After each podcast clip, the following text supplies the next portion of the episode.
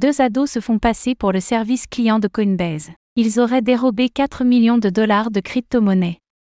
Deux adolescents canadiens ont été arrêtés dans le cadre d'une arnaque aux crypto-monnaies. Ils se seraient fait passer pour le service client de Coinbase et auraient dérobé 4 millions de dollars de crypto-monnaies sur un seul compte. Quelles techniques ont-ils utilisées?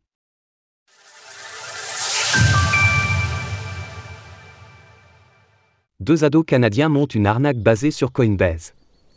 Les deux adolescents, dont on ne connaît que les pseudonymes, sont domiciliés dans l'Ontario, au Canada. Ceux qui se font appeler Gazve et Félon, criminels en anglais, auraient procédé à une attaque de spear phishing. Pour rappel, le spear phishing consiste à utiliser des techniques de phishing, mais sur une seule personne identifiée et étudiée à l'avance. Dans cette affaire, la victime a été incitée à donner plus de 4 millions de dollars de crypto-monnaies aux malfaiteurs.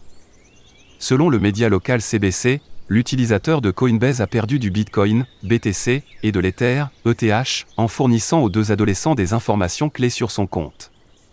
Il se serait fait passer pour le service client de la plateforme d'échange, afin de ne pas éveiller les soupçons de leur victime. 13 millions de dollars et un compte Instagram. Selon les forces de l'ordre, les adolescents disposaient au total de plus de 13 millions de dollars en crypto-monnaies.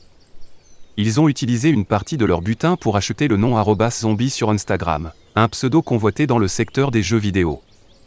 On ne sait pas l'origine du reste des fonds qu'ils possèdent. L'enquête s'est faite sur le sol canadien, mais elle est partie des États-Unis. La victime est en effet américaine, et deux agences locales ont pris part à l'enquête, le Federal Bureau of Investigation, FBI, and the Secret Services Electronic Crime Task Force, ECTF. L'enquête a été particulièrement rapide, puisqu'elle a débuté en juin dernier.